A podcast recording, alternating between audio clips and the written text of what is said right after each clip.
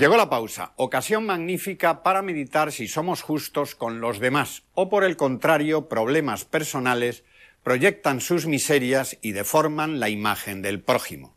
Hay que tener cuidado, pero no sintáis culpables. Los imbéciles son siempre imbéciles, proyectemos lo que proyectemos.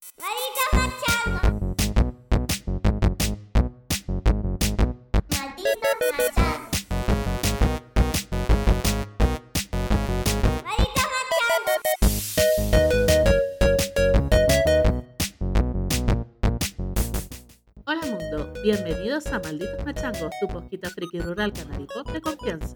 Yo soy Flecha, representante de la sensatez, el buen gusto y la risa floja, y me acompaña en esta aventura un hombre tan grande y tan épico que hace un mes se tiró un pedo y provocó una erupción volcánica en La Palma. ¿Cómo va eso, señor encarnado? Vaya por Dios. Welcome back. Sí, después de, de esta presentación tan, no sé, poética. Oye, nada puede ir peor.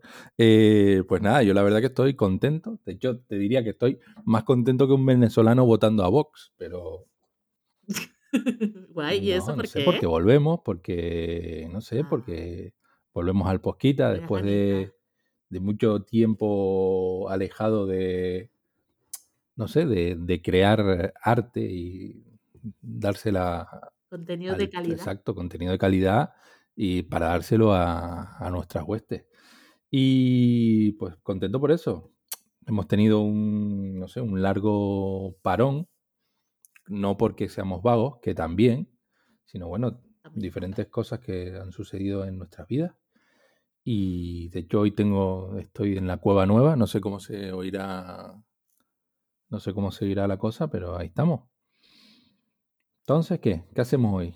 ¿Para qué nos Ay, reunimos? Dios, pues no sé, es que ahora con los reencuentros, qué emoción. Nada, vamos a ver cómo sale esto y para Realmente un reencuentro, porque mm, tú y yo tampoco nos hemos visto Sí, mucho. la verdad es que ¿no? no, ¿eh? O sea, hay que ver para lo que nos hemos quedado. Y tam- exacto, y tampoco hemos hablado. Recuerdo que la última vez que quedamos, nosotros intercambiamos pocas palabras, porque al- alguien, eh, un amigo nuestro, eh, ocupó su- la conversación. Venga, pero vamos al lío. Queridos escuchantes, ya pensaban que se habían deshecho de nosotros, ¿eh? Qué equivocaditos que estaban. Mala hierba nunca muere, aunque puede que sí agonice hasta la extenuación, como nuestro posquita prácticamente desde su nacimiento.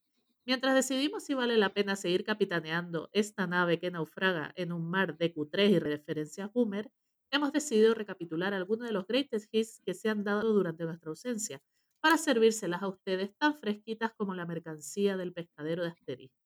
¿Te apetece el plan encarnado?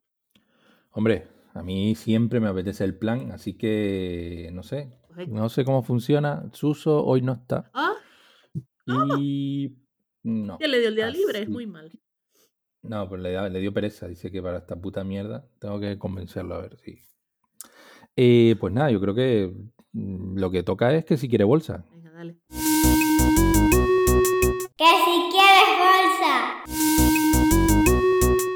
Pues Flecker, mm, esto va a ser al fin y al cabo un que si quiere bolsa de 5 horas, Ok, 24, Hay mucho que contar, ¿no?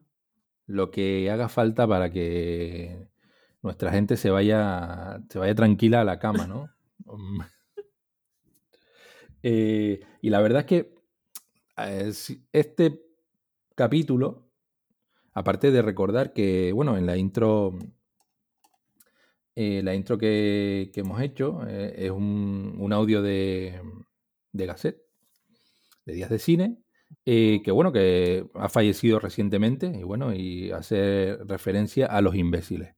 Yo espero que nadie se dé por aludi- aludido, pero la verdad que es un, toda su, todos los cortes que hay en YouTube, aquellos que no lo conozcan, son oro, oro puro, y nada, y todos tienen todas esas presentaciones, esas pequeñas intros que hacía en días de cine, eran la verdad que no tienen desperdicio, así que eh, pueden seguir buscando en YouTube. Y entonces, bueno, para introducir esto, yo creo que hay que citar a nuestro líder, nuestro referente, que es Andrés Trazado, Total. eh, que nada, que no hace mucho, eh, pues tuiteó algo, ¿no? Un tuit que, que es de los que sientan cátedra, ¿no? Y decía algo así como, pensaba que lo del Día Internacional del Podcast, que hay un Día Internacional del Podcast, era para ser conscientes de la tragedia y tratar de dejar atrás este horror, no para seguir perpetuando esta dramática traición. Cuarentones diciéndole a las paredes de su casa que los Goonies están muy bien. Esto tiene que acabar. Hombre, no es por tú no entras dentro de aquí, pero los de cuarentones, yo soy más de cuarentón, y pero no sé, mm, no sé, en mi descargo diré que los Goonies no aguantan una segunda revisión y son una puta mierda. O sea, ¿tú, tú quieres sacar el teléfono de aludidos para contestar a Andrés Trazado. Que... No, tiene razón. Realmente yo soy un cuarentón hablándole a las paredes. Y bueno, que bueno, es así, pero lo de los Goonies, los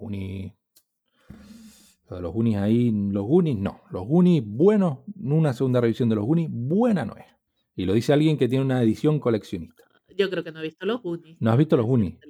Creo que no, es que no me acuerdo. ¿Qué infancia tenías? ¿Tú no ponías la televisión española por la tarde? Es que yo no, no, no. No tenías tele. Tú leías, que es más penoso.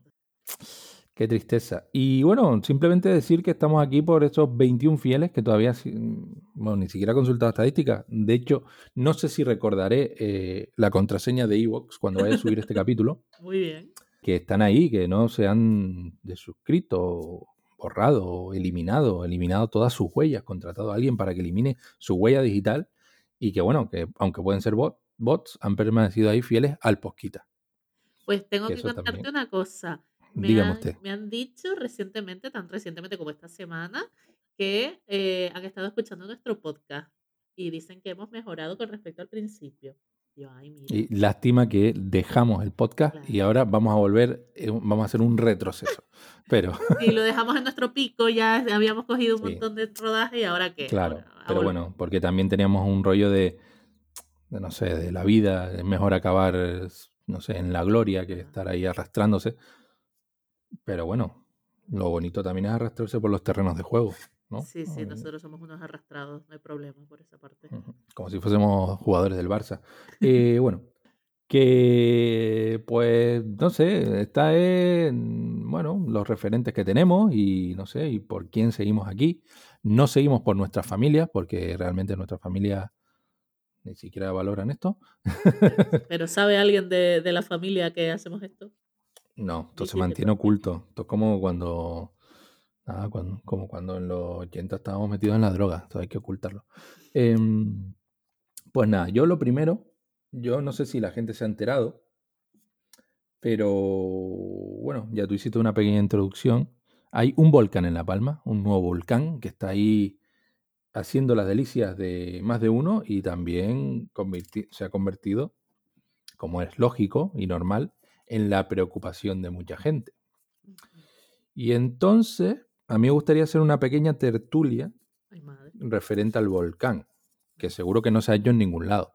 No, yo creo que Eh, no. Yo, tú sabes que yo a mí me gusta ser original, aportar contenido verdadero. Entonces, ¿cómo podemos empezar la tertulia mm, del volcán a la que voy a titular El Godo y el volcán?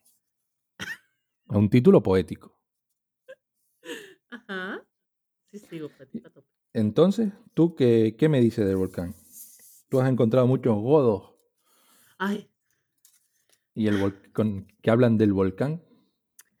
a ver, yo eh, entiendo y comparto la fascinación por el volcán porque como fenómeno de la naturaleza es algo muy impresionante y eh, obviamente todo el mundo tiene una opinión sobre el tema. Lo que me fascina todavía más es que de repente eh, todos sean vulcanólogos. O sea, este verano en el que nosotros hemos estado ausentes, eh, la gente que sale en la tele, porque que no sé cómo llamarlos, porque son eh, opinadores de muchos expertos en nada, han pasado de ser expertos en diplomacia internacional con el tema de Afganistán a eh, vulcanólogos y luego, pues no sé, a eh, informática cuando se cayó Facebook, supongo, y la semana que viene serán expertos en, no sé, en Iglesia Católica. Entonces, Y, claro, pero espérate, ¿qué es eso de Afganistán? ¿de qué vas? ¿De qué vas tú? Payasa. Vaya, que total, que todo el mundo estaba ahí a tope con Afganistán y ahora están a tope con el volcán. Creo que ya no están, porque ya se fueron, pero que todas las cadenas nacionales trajeron aquí a, su, a sus buques. Su primera espada, Sí, sí. sí, sí, aquí a, a sacarse su directo con el volcán de fondo. Creo que ya se fueron todos, porque claro, tampoco eso es solo para dar el paripé y tal. Y ¿qué quieres que te diga? A mí lo que más me ha molestado es esa, ese rollo súper colonialista y, y de godo de mierda de es que ¿por qué se va a construir la casa en el volcán?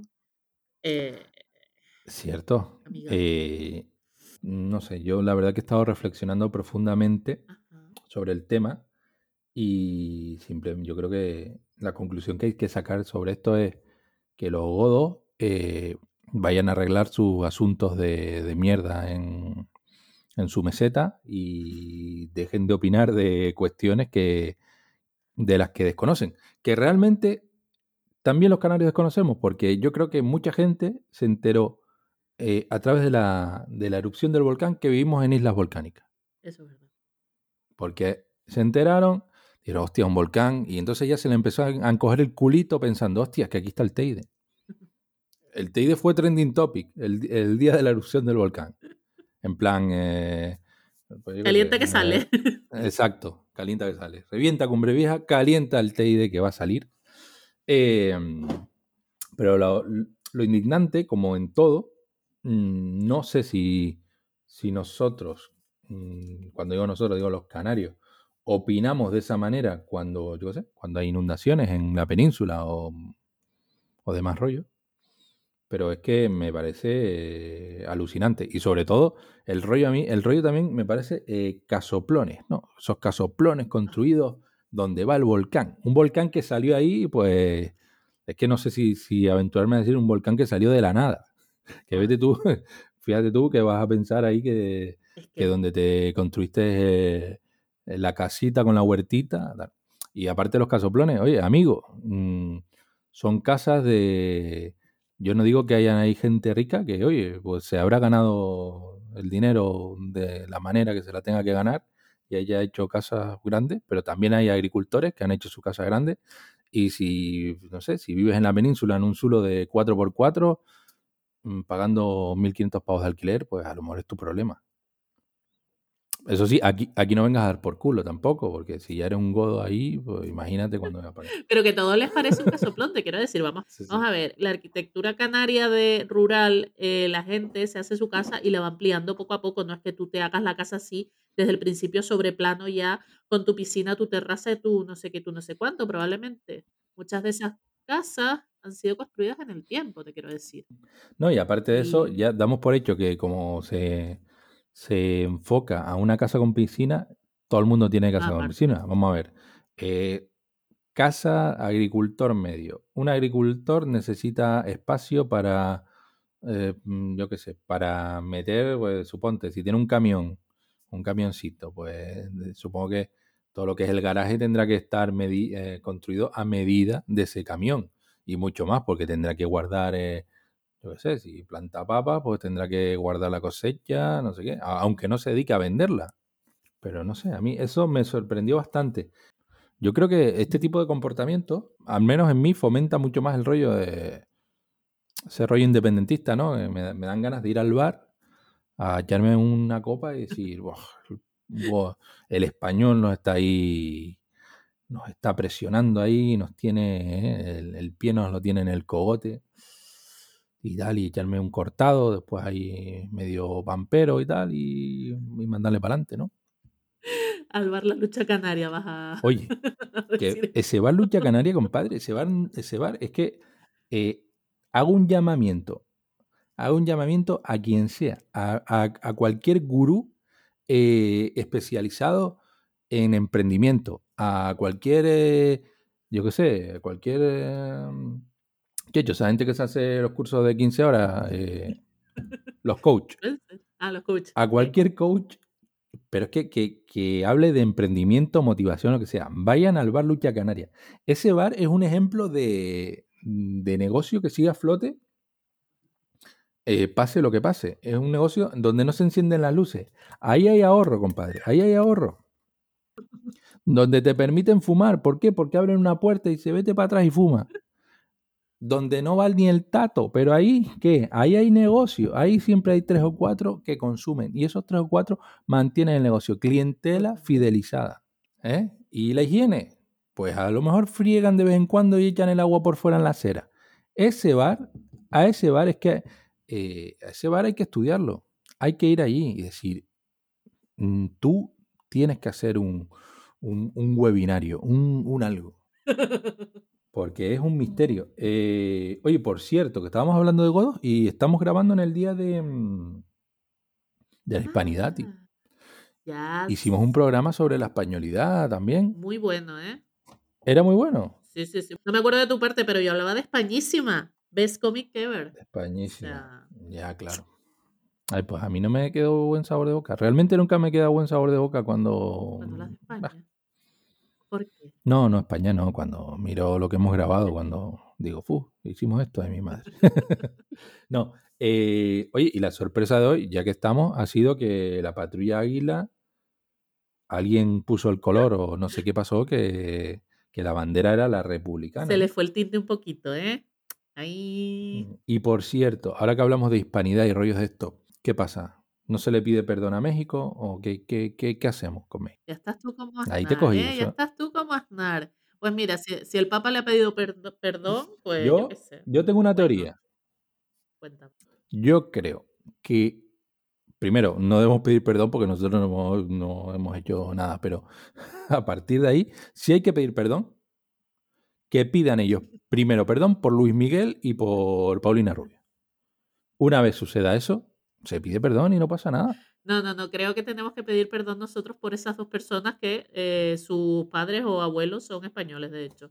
Así que, Ah, da igual. Ahí los criaron, ahí los criaron. Y De los to- mandaron para acá otra vez. de todas formas, me, inte- me interesa algo que has dicho. ¿Cómo que eh, nosotros no hemos hecho nada? Pero vamos a ver, hijo mío. Tú fuiste Eh, allí a hacer no, yo, cositas. yo desde luego no fui allí, pero tú te sientes identificado con una élite que dice que es que no tenemos que pedir perdón. A ver, ¿qué Yo no pido perdón por nadie. Yo, es que ya yo te digo, ya yo estoy en, en los extremos. Y los extremos se tocan. Ya, ya, ya veo, ya, ¿eh? Y somos 11 contra 11. Bueno, metáfora futbolística. Yo A no ver. sé, yo no me siento identificado con nadie. Realmente lo pensé y, y lo No, dije pero, sin pero.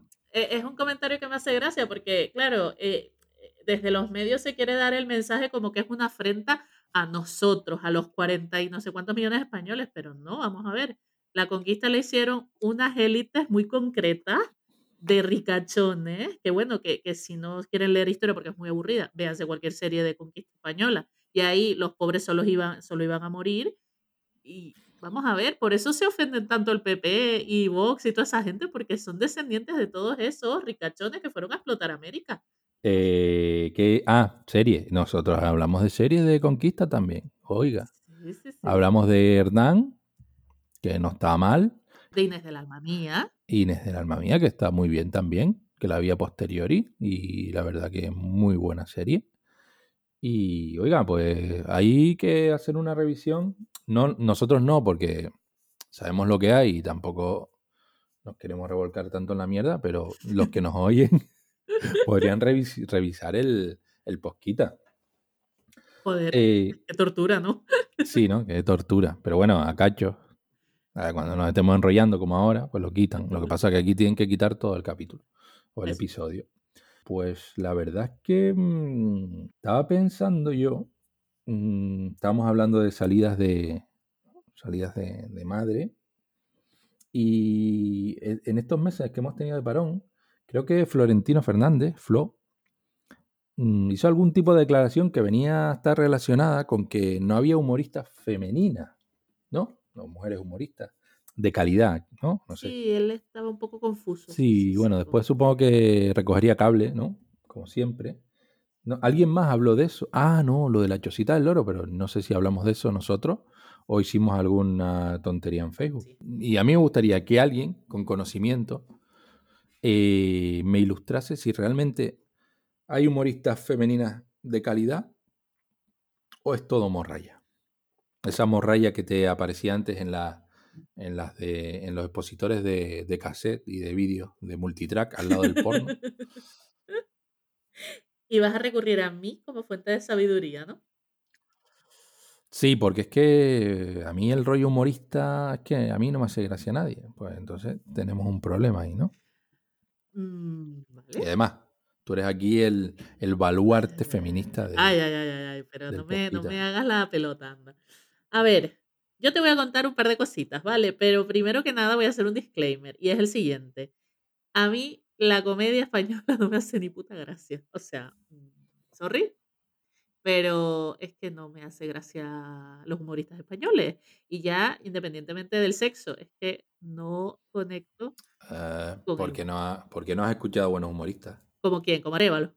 Ah, te iba a decir, un buen chiste de gangoso de Arevalo. Hombre, ¿dónde va a parar? Vamos. un buen chiste de gangosos de Arevalo a las 5 de la mañana, mamado, que no sepas ni dónde, ni dónde eh, aparcaste del coche, con ganas de vomitar y no poder. Madre mía. Eso, eso, te, Eso- te- te renueva, te renueva la sangre española. Que por cierto, Arevalo creo que, que en verano también hizo algunas declaraciones medio polemiquillas, si no me equivoco. Arevalo, Arevalo, Arevalo. Pero no, pero no me acuerdo sobre qué. Alguna cosa de Vox. Eh, hombre, Bueno. esa gente, ¿qué, qué puede esperar de- del Dream Team de la caspa española? Pero volvamos al hilo. Como decía mi disclaimer, que yo no soy muy fan de la comedia española, pero eh, voy a hacer un esfuerzo por contarles algo sobre, sobre la situación de las humoristas, eh, bueno, de las mujeres humoristas en España, cómicas, etcétera. eh, porque, claro, no me parece justo ni lo que pasó con la chocita del loro, ni las declaraciones de Florentino. Es que al final eh, lo que hacen es perpetuar eh, ese tipo de ideas de que las mujeres no hacen gracia, porque su humor es muy de para mujeres y porque, vamos, básicamente todo lo que hacen mujeres es para mujeres porque los hombres no consideran que las historias de mujeres o contadas para mujeres le, les afecten a ellos en algo. Esas señoras hablando de la regla y eso, mierda. Claro, lo de la regla, que es como un gran, o sea, que podemos ver 300 en bucle, pero ver sangre en una publicidad de compresas, Dios mío, mis ojos. Un, pa- ¿entiendes? un par de días a la semana, un par de días al mes ya están ahí contando Sí, toda la vida al rey. Claro, entonces, sin embargo, si sale un tío hablando ahí de, yo qué sé, de, de pajotes y de eh, tal, eso estupendo. Nos hace mucha gracia a todos, ¿no? A todos y a todas, porque recordemos que el humor de los hombres, y a todos, el humor de los hombres es universal. Bueno, el humor y las historias de los hombres, queridos escuchantes, es universal. O sea, a todos nos gusta. Pero las cosas que hacen las mujeres o eh, la gente LGTBIQ, eso no. Eso es de nicho, porque bueno, total. Ah, porque, pero a ver, vamos a ver. Aquí A yo ver, me siento ofendido porque las historias que, las historias que yo cuento de, de borrachos, de cuando los colegas estábamos borrachos, eso Ajá, todo el mundo se ríe, compadre. ajá. ¿Por qué? Porque son historias que conectan con la gente, son universales. Sí, sí, sí, sí. Historias de hombres que van. Yo no te he contado, yo te he contado, ¿no? Yo te- no te he ver, contado la historia de un colega que, que se mamó todo y se cagó en el pasillo del piso mío. Tío. qué horror, no. No me lo has contado, No, ¿ves? pero pero guay. no te la he contado, pero, tan, pero mira, te acabas de reír. ¿Por qué? Porque es universal.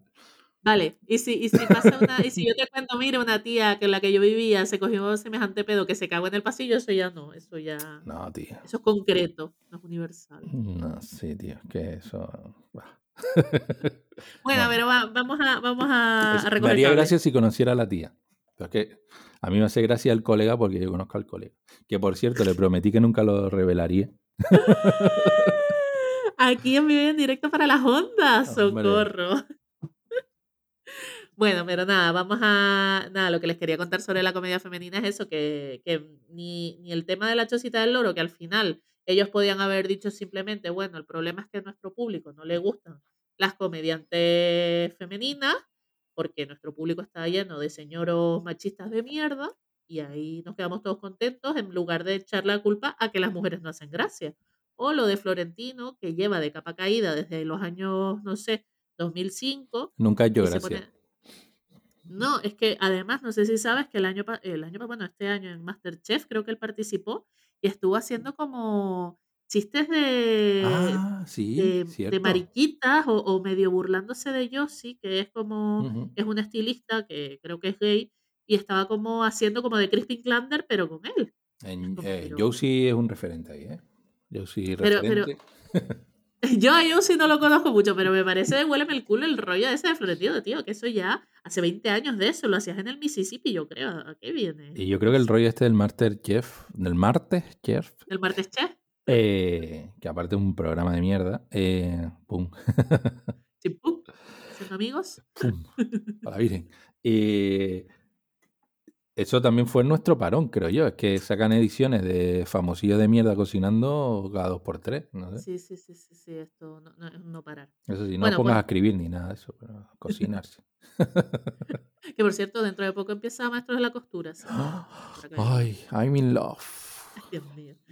Bueno, nada, pues eso, que me parece súper injusto tanto la Chocita del Loro como Florentino, que ellos tendrán sus ideas de que el humor de verdad es el de los hombres, pero, pero al final la realidad parece ser otra, porque eh, las, las cómicas o, o la gente que se dedica a la comedia que más está vendiendo ahora mismo en España, por lo, por lo que por lo menos un éxito de público, claro, eh, tienen, son mujeres. Se trata de un montón de comediantes que hacen podcast o, bueno, que tienen sus monólogos y tal. Yo qué sé, como las chicas de. Ay, ¿Cómo se llama el podcast? este? Muchachos, Estirando el chicle. Ay, estoy dando el chicle. Martita de Granada. Eh, Inés Herrán. No sé, hay un montón de, de cómicas que lo están petando ahora mismo y que ponen el cartel de no hay entradas, mientras que la chocita del loro, pues resulta que, en fin. Ya, ya, estirando el chicle. Ese podcast donde van las tías a llevar bragas. Más vale que las lleven limpias. En fin. Eso Eh, sí, bueno, pues. Llevar bragas es bonito, pero después llevamos nosotros unos gallumbos ahí y eso ya, bueno, los No, hediondos. pero, pero, ¿por qué no? Pues tú lo puedes llevar perfectamente. No, no, no, a, no, a no, tu no. podcast y lleva tus gallumbos. Pues aquí los tengo. De Pues hecho, muy bien. estoy podcasteando en pijama, que no me lo he quitado hoy en todo el día. Ya, pero tú tienes que hacer un live en YouTube para que la gente te vea. Igual que lo hacen ellas colgando las bragas, chicos. ¿Tú crees, que ideas, nosotros, ¿Tú crees que ideas. nosotros estamos para hacer un live en YouTube? Ah, no, no, yo he dicho tú. Yo no voy a hacer un live en YouTube, pero tú que quieres colgar tus calzoncillos, pues adelante. Pero yo no, yo no los colgaría, yo me los quitaría y diría. "Oh, Ya. sabroso". Socorro. Bueno, pues digamos que esta gente son, digamos, la- las que ahora mismo están petándolo, pero vamos, que históricamente en España ha habido eh, algunas, muy pocas, es verdad, eh, comediantes bastante famosas, pues desde Lina Morgan, que todo el mundo conoce, a, yo que sé, a Rosa María Sardá, eh, luego en los 80 hubo algunos, eh, bueno, 70, 80, quizás principios de los 90, algunos grupos como Las Virtudes, Mm, las hermanas Hurtado, las Veneno, yo qué sé, ellas intentaron hacer sus pinitos, pero es verdad que es un mundo muy masculinizado. De hecho, si ustedes ponen en Google em, mujeres cómicas españolas, le van a salir un montón de hombres.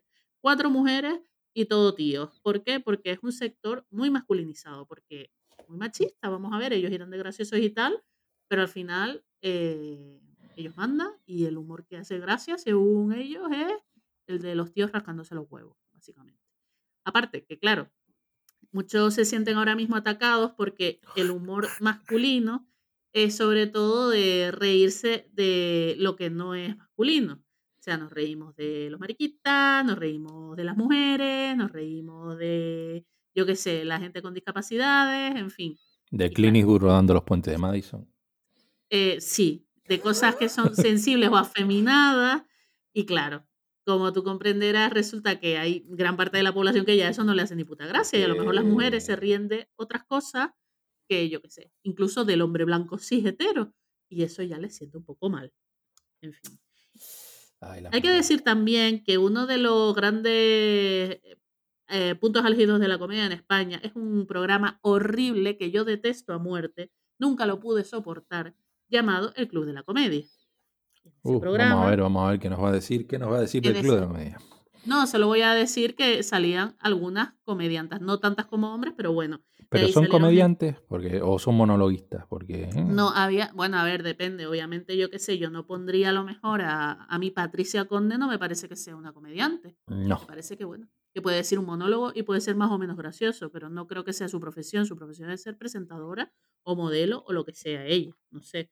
Pero yo qué sé, yo creo que Eva H sí es comediante, Uf, Silvia oye, Abril. Te puede hacer o no gracia, pero es su profesión. O sea, mm, es así. Eh, Paspadilla, ella salía Uh, en, programas anteriores, creo que No te rías que es No peor. te rías que es peor, ¿no? Algo así. Sí, Donde Sí, salía era- chiquito, ¿no? ¿O era no? la única mujer que había o de las únicas. No, había otra mujer, pero no me digas cómo se llamaba. Luego también en un programa de estos, no me acuerdo exactamente en cuál, salía Anabel Alonso, que es otra que yo creo que es cómica. Y también en el Club de la Comedia, pues hay gente como, yo que sé, Silvia Abril o Yolanda Ramos o Carmen Machi. Aparte de muchísimas eh, personas, mujeres que dicen monólogos más o menos graciosos, que yo no considero que sean comediantes.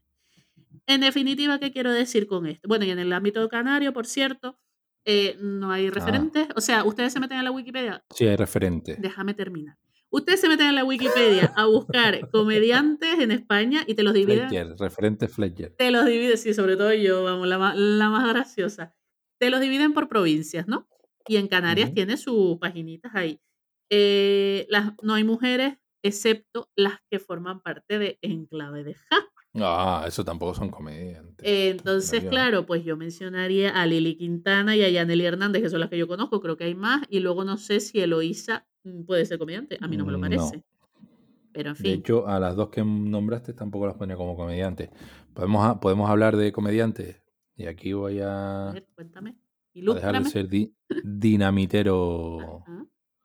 machista. Por ejemplo, Omaira Casorla. Ah, esa sí, la, la descubrí hace cinco minutos en TikTok, me hizo mucha gracia, no la conocía. Pues tal. Y Carmen Cabeza está por ahí también.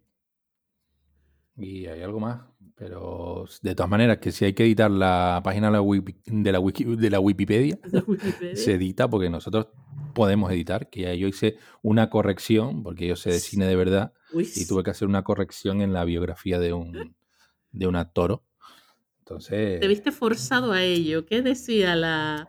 ¿Qué corregiste, por favor? Cuéntanoslo. No, un, un premio que estaba, que lo tenían mal etiquetado, entonces tuve que decir, no, amigo, eh, aquí te has equivocado porque el premio que le dieron a este actor fue por el peor no sé qué de tal y no eh, por peor película. Vale, tú dijiste aquí, aquí está mi límite. O sea, esto sí. Aquí están mis, aquí están mis huevos morenos. Bueno, pues yo la verdad es que mm, desconozco el humor femenino en Canarias. Ya te digo, Omar Omaira Casorla la acabo de conocer ahora y me he reído, la verdad, te lo reconozco. Y aparte de estas de Encla- de Enclaveja, programa que detesto profundamente, y de, bueno, si se puede considerar. Ya no se llama en clave de ja, es en otra qué sé, clave. si, si es que la Canaria la he visto últimamente por el volcán, porque si no, mm, canal que lo tenía medio desintonizado. Ojo que la Canaria lo está petando con el volcán. No, ¿eh? lo está haciendo muy bien. A mí me gustan mucho las animaciones esas en 3D o no sé qué, que te lo explican todo muy chachi. Eh, y luego Mm. no sé si podríamos considerar dentro de humor o cómicas las murgas femeninas. Ah, no. Pero- Por ahí yo, ahí, por ahí no paso, ¿eh? Las murgas. Aquí, las murgas están vetadas en este posquita. Bueno, pues las murgas Aquí, femeninas, Antimurgas. las murgas femeninas son otra, otro sector que, bueno, no sé si que se, o sea, intentan ser graciosas, porque claro, el cometido de una murga es eh, criticar de manera irónica la realidad. Lo que pasa es que las murgas femeninas tienen muchísimo, o sea, las murgas te pueden gustar o no, yo ahí estoy de acuerdo. Eh, pero claro, cuando, cuando lo que se quejan de ti es que seas, es por tu sexo, porque seas mujer cuando cantas la misma mierda que los demás, eh, pues luego que no digan que no hay machismo, ¿sabes? No sé. Mm, Yo lo tengo claro. Ni machismo ni feminismo, compadre. Igualdad, igualismo. I- Igualismo. Eh, pues bien, no sé. eh, ¿Qué piensas? que- ¿Que ya lo has dado todo? Sí, lo he dado todo. De, de toda esta ¿Que, gente me, me gusta Martita de Granada. Síganla en Instagram, que es muy graciosa. que la gente está contenta con lo que acabas de decir? ¿Te valdrá para posicionarte como cómica No, canaria? No, por no, gracias. Cierro al salir. Bueno, pues te voy a decir una última cosa que me acabo de acordar, que fue para intentar, eh, a ver, ¿cómo decirlo? Dar un poco de peso a esta sección. Digo, bueno, vamos a buscar algo, una película o algo, eh, una comedia española dirigida por una mujer para ver si, yo qué sé, si puede sacar alguna cosita, algunos puntos eh, que la diferencien y que digas, coño, pues mira, nos estamos perdiendo esto y tal. Porque, a ver, comedias protagonizadas por mujeres tampoco hay tantas en España, porque los graciosos son ellos. Sobre todo Dani Rovira parece ser como el, el más gracioso de las Uf, comedias. Dani Rovira ya es un plasta. Bueno, el caso, que yo solo encontré una, seguro que hay más, pero curiosamente, por lo menos a las mujeres directoras Los proyectos que les llaman a ella o por los que les dan dinero son casi siempre dramas. Y comedia solo encontré una, que está en Netflix. Y se llama Ahora o Nunca. No me acuerdo del nombre de la directora, sinceramente. Y prácticamente, mm, o sea, ni me quiero acordar. Porque la película es de lo peor que he visto en muchísimo tiempo. O sea, no me reí ni una sola vez. Por supuesto, está protagonizada por Dani Rovira y María Valverde, que no pegan ni con cola. Y no tiene ni puta gracia, pero bueno, yo quería eh, apoyar a la comedia femenina española. Me equivoqué, lo siento, no volverá a pasar. Y eso me pasa por ver películas españolas. Sorry. Pues bueno, yo quería que, si me, que siguieses hablando, mm, porque aparte que a, a todos nos gusta oír tu voz y, ver cómo le das lustro a esto que llamamos malditos machangos, Ajá. que no lo hab- habíamos dicho, pero ya que dijiste comedia española, mm, ¿a ti te parece que yo haga un pequeño, un, una- un pequeño eh, resumen, un, no sé, que ilustre a nuestros oyentes mm, en alguna de las cosas que yo he visionado durante este parón? Por favor, porque además yo en este parón he visto cinco cosas contadas, si quieres luego te las digo, y comedia española solo vi esta y me arrepiento profundamente. Así que Pues cuenta. bueno, mira. Pues mira, ya que hablamos de comedia, yo qué sé, uno, yo sé, bueno, uno pasa estos, estos periodos en los que está hecho polvo, tiene poco tiempo y demás, que yo recomiendo, más allá de hacer lo que yo he hecho, que beban o se droguen o no sé, o se tomen los ansiolíticos que se tengan que tomar. Entonces yo dije, pues tengo horita y media y estoy ahí medio chof, medio ahí, medio en la mierda. Entonces voy a ver alguna comedia ligera española, ¿no? Entonces, no sé si pincho Netflix o alguna plataforma esta y tal. Los Japón. Uf. Con Dani Rovira, Mar- María León y eh, lo que sean ahí. Eh, eh, ¿De qué va el rollo de los Japón? Pues entonces, ya creo que ya ha salido en, en el Posquita que hubo un asentamiento, como lo quieran llamar, en Andalucía de japoneses. Entonces, claro, la palma el emperador de Japón y no quedan eh, herederos en ese Japón para, eh, ¿no? para acceder al trono. Y entonces, buscando, buscando, llegan a España.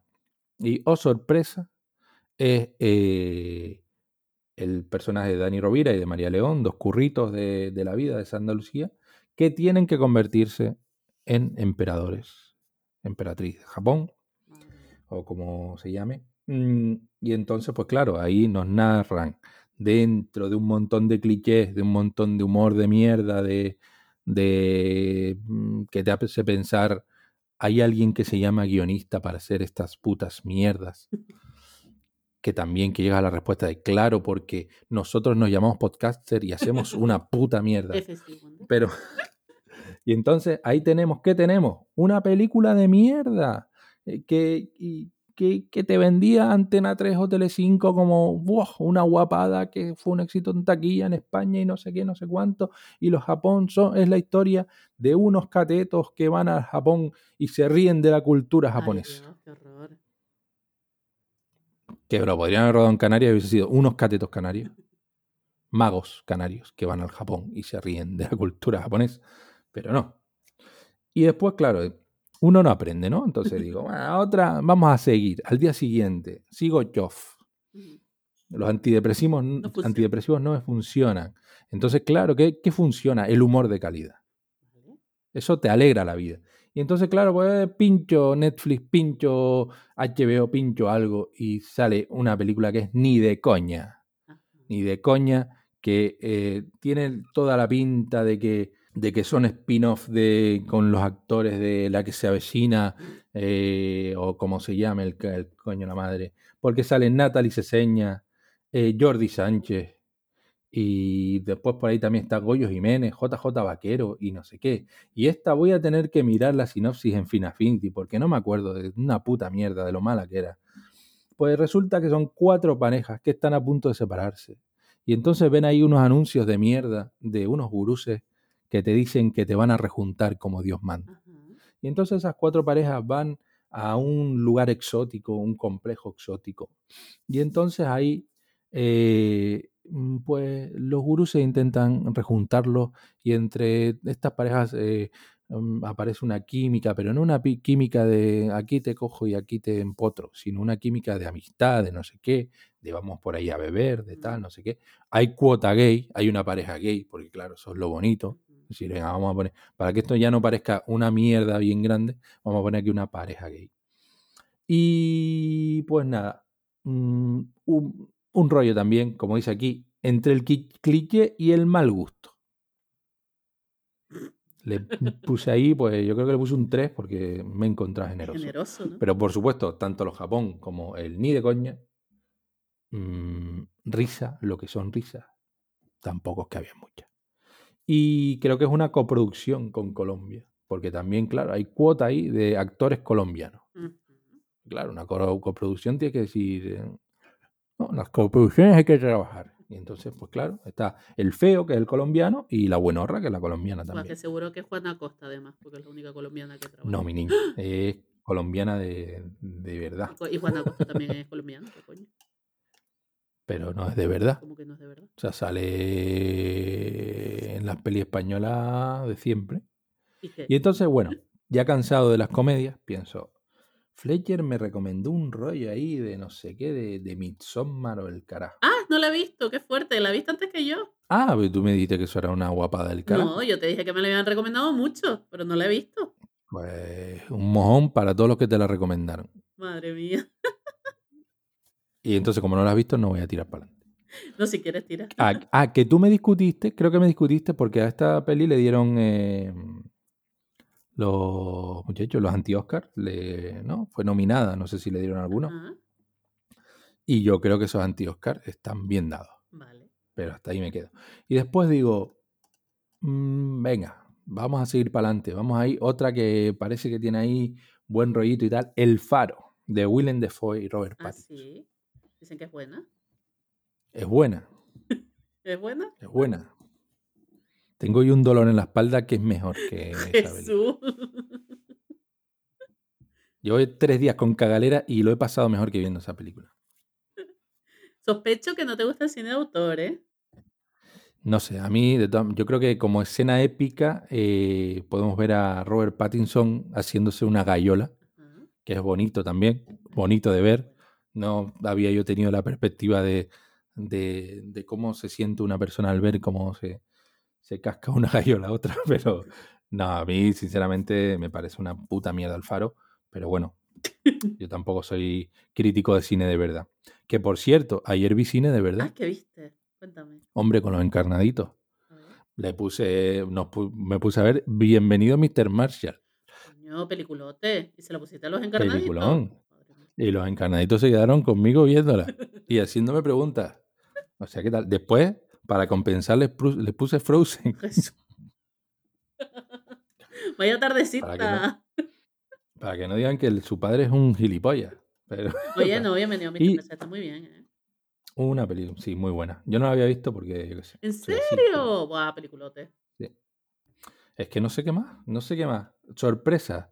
eh, pero sorpresa en plan eh, para una tarde entretenida y tal, que, que mm, no sé si la crítica o los, los jugones de videojuegos le dieron cera. eh, la peli de Sonic no está mal. Para echarte una tarde, en vez de ver la peli alemana de la 1, de la 1, te puedes, o las mierdas de Antena 3, te puedes poner la peli de Sonic. Luego pasas bien la tarde. Yo me, me eché un sueño, me desperté, no perdí el hilo tampoco. mm, Vi el final, me encajó todo y para mi casa. Oye, pues estupendo. Mm, y tengo más cositas, pero. Dilas, no sé, dilas, por favor. a- Venga, pues cosas. Bueno, otra, eh, otra, a ver, algo que me, que me haya sorprendido gratamente. Como pueden, esc- como ven, estoy haciendo scroll con el ratón. Ahí Phil Affinity recordando, ¿eh? Sí, Loki, la serie. Todo el mundo ahí parece que le gustó. A mí me dejó un poco Loki. No me gustó mucho, pero está bien, se puede ver. Hay un documental que no sé dónde diablo está, que es Sebe, sobre la vida de Severiano Ballesteros, que me gustó mucho, sorprendentemente. Yo no soy de golf, de hecho, margino a la gente a la que le gusta el golf, Pero la verdad que muy interesante el documental sobre un personaje que, que es bastante curioso y que vale la pena conocer eh, pues su inicio en el golf y demás historias. Y por aquí voy a, a una más nada más para no joder mucho a la peña. Algo que me haya gustado, que no, uf, pues no me ha gustado nada, chiquita puta. sí, bueno, dos eh, series documentales. Bueno, un documental, que no es una serie, y otra una serie documental. La primera es Bob Ross, Bob Ross, Bob Ross. Casualidades, Traiciones y Avaricia, sobre la vida del pintor Bob Ross, el de los accidentes felices y tal. Mm, muy interesante. Yo creo que le puse un 9 Coño. porque sobre todo mm, para ver detrás lo que ver lo que había detrás del personaje. Mm, Todos ten- tenemos claro que, que los personajes con éxi- de éxito tienen detrás un, todo lo que es una maquinaria de marketing y de derechos de autor y demás historias. De aquí del documental simplemente es mm, sacar el mensaje de no compren merchandise en estos momentos. Si, bueno, el documental es actual, ¿no? Es de 2021, no compren merchandising de Bob Ross. Ah, ¿no? Porque los, los de eh, esos derechos los gestiona gente que no tiene que ver con Bob Ross y que, digamos, bueno, lo voy a destripar, esto es un spoiler, desconecten, voy a, dar, voy a contar hasta 5. Dilo. Uno, dos, tres, cuatro y cinco. Gente que eh, traicionó a Bob Ross y se quedó con. Traicionó tanto a Bob Ross como a aquello, como a su hijo y demás historias, y se quedó con, con los derechos de todo el merchandising que ha generado este señor. Qué fuerte. Muy de moda, muy de moda últimamente. Eh, y This is Pop. eh, pues una serie. Ah, pues muy buena. Sí, justo la estaba apuntando porque digo, coño, pues la voy a comentar. Sí, sí, sí, me gusta mucho. ¿La quieres comentar? Que a lo mejor la tienes más reciente. No, no, no, más reciente no la tengo porque la vi como, yo qué sé, en mis vacaciones en agosto, algo así, pero no, me gustó bastante porque había un montón de cosas que yo no sabía. O sea, Mm, Sí, muchas curiosidades sobre el, el el mundo de la música, mm, la industria ¿no? y, su- y su industria.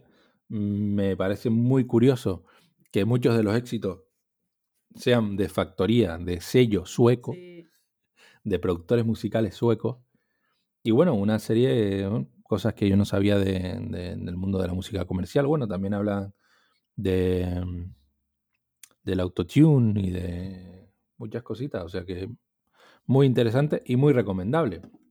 mm, Y entonces ya, como estoy ya cansado de hablar y, so- y habré, y seguro que mucha gente estará diciendo, chiquito, su normal, mira lo que está leyendo aquí. Yo quiero que me cuentes, que me hables de un programazo. No, no, no, espera, espera, espera, espera, No, no, no, lo digas, no lo digas. Yo llego ahí, yo llego hasta ahí, no te preocupes. Porque quiero hablar antes de lo que he visto yo, que me has dado envidia. Entonces, Ah, amigo. entonces, claro, ese lo voy a nombrar, pero vamos a hacer primero un pequeño repaso. Como yo no he visto muchas cosas, porque la verdad es que he estado, es que mm, honestamente, gente, eh, últimamente no tenía muchas ganas de ponerme a ver nada. Eso requiere un compromiso que para el que yo no tengo tiempo ni ganas, mm, la verdad. Pero bueno, haciendo memoria, sin mirar Phil Affinity, eh, he recordado algunas cosas que he visto en esta, ausen- en esta ausencia. Por ejemplo, el documental que tú mencionabas, This is Pop, que me gustó un montón, porque yo no tenía ni idea de la mayoría de cosas de que se comentaban ahí. Todo, a ver, yo, yo que fui muy fan de los Back- Backstreet Boys, sí que sabía que el Max Martin ese era como el compositor de sus canciones, pero no tenía ni idea de toda la industria que tenían montadas los suecos allá con todos esos cantantes de esa época. O sea, flipante. Luego lo del tema, Uy, Battery Boy. lo de lo del tema del autotune me pareció también mucha gracia. El capítulo del Britpop ahí, la, el, el beef que había entre Oasis y Blur. No sé, me pareció muy interesante. Lo de los Boys to Men, lo, todo el tema del country. Ay, los Boys to Men, tío. Sí, sí, sí, no sé, me encantó. O sea, se los recomiendo muchísimo, en serio. Mm, Fuera coña. Eh, luego, siguiendo con el tema de la música, me he visto no uno, sino dos documentales de Britney Spears, una cantante que a mí nunca me ha gustado, Uf, pero es verdad que su situación judicial es bastante curiosa y quería entender un poco mm, de dónde venía eso y por qué. Eh, hay uno que está en Movistar, que fue el que hizo el New York Times, que se llama Framing Britney, que ese está bastante bien, eh, cuenta la historia, no sé, con bastantes datos y no sé, me parece súper interesante. Eh, y de hecho ese fue, digamos, el que impulsó todo el, o sea, el Free Britney ya estaba por fuera, que era, no sé, un movimiento de los fans para que ella se liberara de la tutela que ejercía su padre sobre ella desde hacía más de 13 años. Eh, y eh, digamos que el documental ya fue como la, la puntilla. Pero luego salió otro en Netflix que creo que se acaba de estrenar, que no sé cómo se llama, no, no, Britney, Britney contra Spears o algo así, que me pareció medio Sí. mierdero, la verdad. O sea, yo no se los recomiendo. Si no han visto el otro, lo pueden ver, pero en fin, eh, no aporta nada y no sé, no me, no me interesó. Luego, aparte de eso, me he visto, eh, o sea, terminé de ver Drag Race España, que ya tenemos reina española, que antes no teníamos. Eh, vi el All Star 6, la versión de Estados Unidos, y ahora que empezó el de UK lo estoy siguiendo, o sea, eh, Drag Queens por un tubo. Eh, en Netflix me he visto eh, un monólogo de Bob Burham que está bastante bien. eh, se llama Inside, eh, es musical, o sea que a lo mejor si it's not your cup of tea, maybe no mm, deberías verlo, pero está bastante curioso. La semana pasada, a la hora de la siesta, mm, estaban echando en la 1 una película polaca. Yo creo que Ay, que se haya ido Angela Merkel ha tenido algo que ver, porque no era alemana, señores, era polaca de Polonia. Y la terminé de ver, digo, No, polaca de Cataluña. podía ser polaca de otro sitio perfectamente, pero no, era polaca de Polonia. Era una puta mierda, pero yo que sé, a mí, esa- a mí me fascinan esas películas, me dejan, o sea, flipando en colores. Y eh, La mierda española que comenté antes, protagonizada por Dani Rovira y María Valverde, que no la recomiendo, es eh, malísima. Eh, o sea, es lo puto peor que he visto este año, así de claro lo digo. Y aparte, me pillé un día los Juegos del Hambre, estaba echándola por la tele y la vi, porque a mí la película esa me gusta, yo qué sé. Habrá gente que no le gusta, Ay, hambre. Oye, hambre, hambre tengo yo. Mm, No, que... Sí. Y no has visto... Ah, por cierto, que estamos en el mes del cine español. Ah, bueno, pues vaya promoción lo estoy haciendo. ¿Y no has visto los Juegos del Calamar? El juego de calamar no lo he visto, lo tengo pendiente, pero no he empezado a verla porque, como he dicho antes, no tengo tiempo. No, no es que no tenga tiempo, sí tengo tiempo, pero no tengo compromiso suficiente. Como me dijo un sabio amigo nuestro, eso de no tienes tiempo, eso no es verdad, porque en cualquier momento tú te puedes hacer unas planchas, unas abdominales, unas flexiones sí, viendo el juego del calamar, por ejemplo. y, y demás historias. Y eso de no estar en forma y estar ahí fondón y, y que tengas que renovar tu vestuario cada dos por tres, eso no. No, en serio. em, pues muy bien, buen resumen. Sin embargo, lo mejor que he visto en todo este tiempo es de lo que vengo hoy yo a hablar aquí. que es un programa que me, o sea, me flipa, me fascina, lo recomiendo porque es... La eh, fascinación.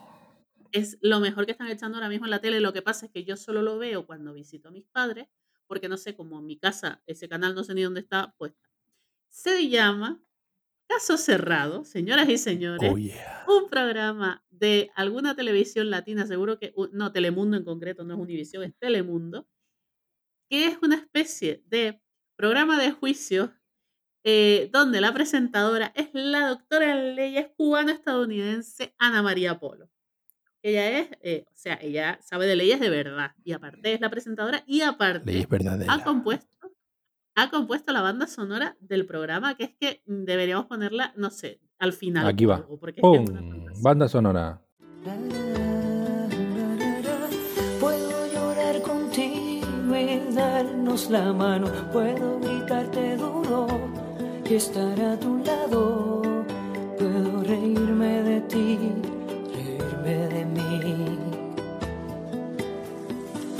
Puedo ayudarte a buscar las soluciones a los problemas que causan dolores y hacer contigo hacer un caso cerrado. Oh, problema arreglado. Un caso cerrado. Capítulo terminado. O sea, es que es maravilloso. ¿Y de qué trata Caso Cerrado? Pues como su nombre mm, da pista, eh, ya les digo, son situaciones, gente supuestamente eh, de la calle, o sea, gente normal y corriente, que va al programa a solucionar sus conflictos. Lo que pasa es que, claro, los conflictos son, yo qué sé, en plan, hermanos peleados por herencia, eh, yo qué sé, el, el marido mariachi se entera de que la mujer le está metiendo los cuernos con otro y se entera cuando va a darle un mariachi a ella, eh, madres que quieren, no sé, que no quieren mantener a sus hijos, bueno, todo ese tipo de, de conflictos que, hombre, yo no dudo que se den en la realidad, pero es que me fascina que estén ahí tan concentrados en un solo programa. Y de verdad, la gente que va, como, como se graba en Miami, eh, va gente de toda Latinoamérica, es decir, que te encuentras igual venezolanos, dominicanos, cubanos, no sé qué. Y es como una fantasía ahí de, de culturas y de, y de acentos en español y de cosas que te quedas bobo, de verdad. O sea, a mí, yo es que me quedo flipando y yo me pongo a ver la pantalla y es que se me olvidan todos los problemas porque ya esa gente los tiene todos y no puedo sino recomendarlo, de verdad, de verdad. Este, y, y ella es la mejor presentadora del mundo. Lo que pasa es que, claro, creo que hay que disfrutarlo en pequeñas dosis porque, o sea, puede ser muy intensito. Claro, y nada de guion ni nada de esto, ¿no? Todo bien. No, no, no, no, no. Y todo es real, no, no hay actores ahí. O sea, en, en, su defensa hay que decir, bueno, el programa es muy sencillo. Básicamente creo que, que creo que en cada capítulo van casos, muy ¿no? sencillo. Coges un desgraciado, lo pones en un programa. no, me refiero a la estructura, obviamente, pues imagínate, si están hablando ahí de herencias y de cosas en plan, yo que sé, hay también hay cosas dramáticas, en plan, padres que no aceptan a sus hijos que han salido del armario, o que echan a sus hijas embarazadas de casa, yo que sé, de todo. Luego hay cosas que son chorradas, más así, más tonterías. Pero, pero básicamente eso, el programa, cada programa tiene como tres casos y ella pues intenta ahí mediar eh, para, para, poner una solución, pero lo mejor es que cada, cada parte del caso sea, digamos, que van los demandantes, ¿no? La persona que demanda, el demandado, pero luego van testigos y los testigos son, bueno, fantasía, llevan vídeos y todo eso está preparadísimo, pero es que está tan bien hecho que parece un programa, o sea, eso sí que es una comedia y no una película española mm, del género, de verdad, se lo recomiendo mucho. Creo que lo echan en TEN, yo ya les digo, solo lo veo cuando voy a visitar a mis padres, pero es que me, me tiene enganchadísima y, y bueno, y es que ella cuando acaba es caso cerrado y genial, todo, muy bien, muy bien, a mí me encanta el programa. O sea, tiene 18 temporadas, no estoy sola en esto, o sea, no, no estás sola. si tú quieres si tú quieres eh, dejar la mente en blanco y olvidarte de todos los problemas, ponte ahí un capítulo de caso cerrado y te digo yo que, bueno, Si tú quieres ver que hay gente que, que la está pasando que lo, que lo pasa peor que tú, que tú. sí, sí, sí. Sí, sí, pon- ponte caso cerrado, o sea, de verdad, porque es que la miseria humana, pero no es la miseria humana en plan callejero, ¿sabes? Que era como, "Uh", no sé, era un poco para reírse. Esto de verdad yo creo que, o sea, yo me río porque hay casos que tal, pero ella se lo toma en serio y ella de verdad quiere intentar ahí mediar, pero es que es muy, es mucho, ese programa es mucho. Es que son todas las situaciones que puede experimentar un ser humano, pero llevadas a, a la enésima potencia. O sea, es una puta fantasía, de verdad. Pues bueno, Es programa Evar. nosotros teníamos, bueno, aquí en España teníamos también un programa de, de juicios, ¿no? Veredicto, ¿Sí? Ah, no sé, nunca lo vi. pres- presentado por Ana ¿Sí? Rosa. Ah, pero eso será de los 80. Sí, de los 90, creo. Debutó en televisión, creo yo, con ese programa, con Ah, ni Veredicto. idea, ni idea. Y no, que bueno, que era, supongo que la misma. No voy a hacer la misma mierda porque veo que estás ahí in love con, con ese programa. A ver, esto es una mierda, pero a mí me encanta porque la tía tiene un montón de carisma y el programa es que engancha. El programa engancha as fuck. O sea, yo no sé si Ana Rosa tenía ese carisma, de verdad. A ver, yo sé que en Estados Unidos hay un programa súper famoso que es el de la juez Judy, que, joder, ella es un icono y va de eso, de que ella resuelve casos, pero este es mucho mejor. O sea, este ya la versión latina y, y de Miami para el mundo. O sea, Miami me lo confirmó. Te lo confirmo, te lo confirmo. Bueno, pues aquí esta recomendación que justifica totalmente el posquita de hoy. Total. O sea, véanlo, no se van a arrepentir. Y bueno, yo creo que ya vamos de camino a echar el cierre, ¿no? Sí, yo creo que ya está bueno por hoy. Hemos hablado mucho, hemos divagado demasiado. Así como calentamiento, previo a hacer unos burpees y una tal. Sí. Está bien, ¿no? Eh. Pues bueno, mm, antes de cerrar, el tema con el que vamos a cerrar, temita, es de Nena Daconte. ¿Y quién es Nena Daconte? Nada, Conte. Pues. Nena Daconte es May Meneses. Y bueno, también tenía ahí a, a Kim Fanlo. Kim Fanlo. Y esta muchacha, May Meneses, en su momento. Fue la primera expulsada de Operación Triunfo. Pero no me digas, creo que de Operación Triunfo 2. Oh. La echaron ahí como agua sucia porque no tenía el gen del triunfo. Y la tía se Oh. pegó ahí unos buenos pelotazos después, como Nena da Conte, con el Kim y no sé qué historia. Y entonces, mm, hace un tiempito, o no mucho, bueno, hace, un- no sé, este año, ella publicó unas stories, porque ella estaba alejada del mundo de la música, y en la que decía que había sufrido, mm, eh, pues, durante tanto, cuando, durante tenían el, eh, el- el grupo musical o lo que se fuera, y tras la ruptura, porque el muchacho, el Kim este, era un bastante tirano, y bueno, la dejaba ahí con sus comentarios y su forma de tratarla, que era pareja, por cierto, el Kim este. Pues bueno, el señor, pues entiendo que estaba ahí presuntamente re- rozando el maltrato psicológico. Bueno, que es un gilipollas. Básicamente, pues la muchacha, tras un tiempo, eh, lo contó en, en sus historias de, de Instagram y tal. Que claro, que puede llegar y decir, puede llegar, como he visto comentarios en la prensa, este es el lobby feminazi que está atacando a un nota un montón de tiempo después. Bueno, también la gente que lo sufre necesita una preparación y una fortaleza mental para poder contarlo. Pero bueno, vamos a, no vamos tampoco a discutir el entendimiento de la gente que hace esos comentarios en, en bueno, en, en los diarios o yo qué sé, en el marca, Foro Coches o lo que quiera. ¿Qué pasa? Yo esta tía, mm, claro, ahora está de moda la cultura de la cancelación, pero yo esta tía la tenía cancelada mucho antes. ¿Por qué? ¿Por qué? Porque es provida y Ah, facha. y Tú también.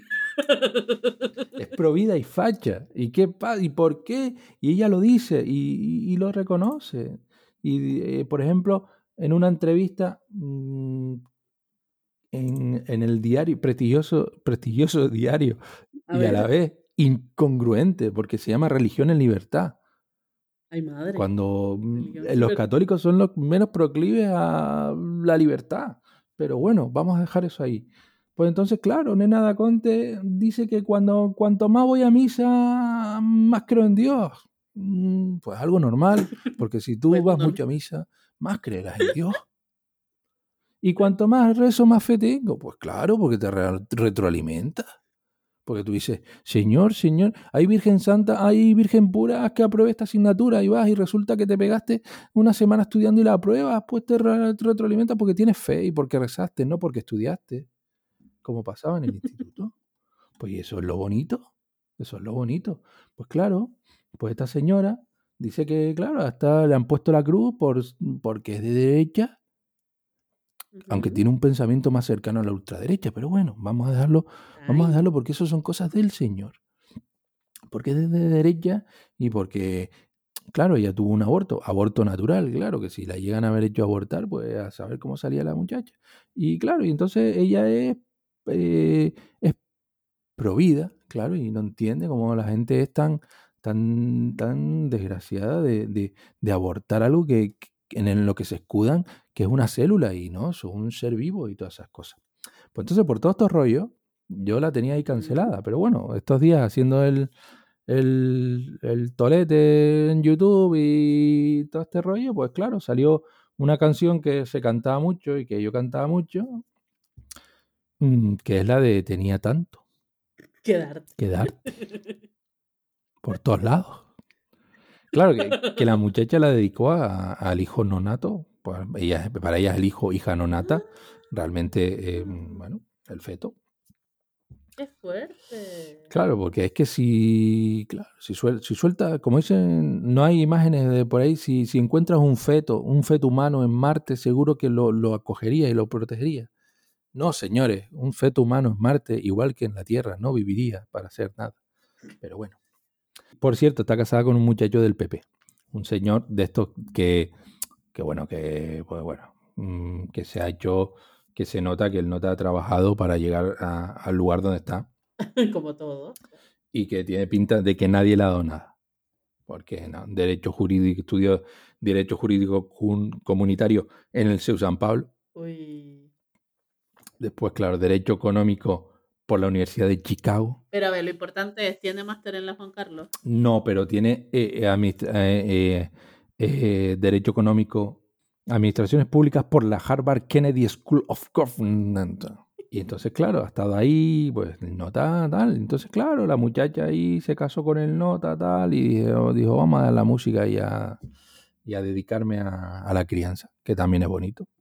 Estaría, hubiese estado mejor que ella siguiese con la música y el muchacho se hubiese dedicado a la crianza. Pero bueno. Em, y también el señor fue eh, algo así como coordinador de la campaña, de las redes sociales, de la comunicación en redes sociales de Mariano Rajoy. Pues bueno, me he soltado un puto rollo para decir que le vamos a dejar con una canción de Nena Caldaconte que se llama Tenía tanto que darte. Eviten pensar que es un rollo ahí pro vida y piensen que es mm, lo que nosotros tenemos que darle a ustedes. Teníamos que, tenemos muchas cosas que darle y por eso hemos vuelto. Señores, tenía tanto que darte. Bueno, machangers. Oye, si no nos vemos, nos imaginamos. Chao, chao, machangers. Guardarte en el fondo de mi corazón. Prometo acordarme siempre de aquel